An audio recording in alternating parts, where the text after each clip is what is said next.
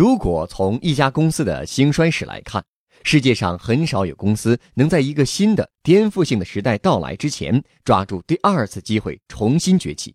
但是新浪做到了。从当年 PC 时代的四大门户之一，到移动互联网时代微博的崛起，曹国伟带领新浪成功的完成了二次创业。曹国伟说：“微博能够脱颖而出，首先是因为当年正确的判断了互联网的发展趋势。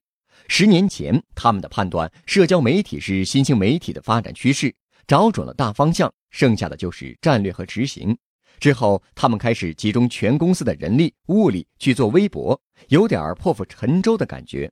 其次，新浪在微博创业时设计了独特的内部机制，建立了独立公司，让微博实现完全独立运作。同时，他们还围绕微博设立了一套期权体系。这个期权体系不单单是为微博员工设立，而是为整个新浪设立。这种机制既能保证微博的独立性，又能保证全公司利益一致，能为微博做好服务，把全部资源压上去。曹国伟认为，正是这个机制对微博后来的成功起到了非常关键的作用。如今，当娱乐和社交成为新风口，微博重点发力短视频和直播。曹国伟预计，在未来五年到十年，视频作为一种内容消费的形式会越来越重要，会带来百分之七十以上的流量。而面对微信和今日头条的竞争，曹国伟说：“从一定程度上来讲，微博、微信、今日头条都在满足用户的信息消费内容的需求，所以肯定是存在直接或间接的竞争关系。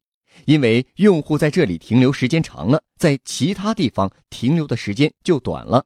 而且，移动互联网的红利正在逐步消失，新用户的增长已经不再明显。当用户不再增长时，大家在竞争什么？”其实就是争夺使用时间，这种对时间的竞争无法避免。现在新媒体发展有两条主线，一条是让内容的创造、分享越来越方便，另一条是当海量的信息出现在互联网上，用户只需要获取和它相关的信息，也就是提升效率。获取更多创业干货，请关注微信公众号“野马创社”。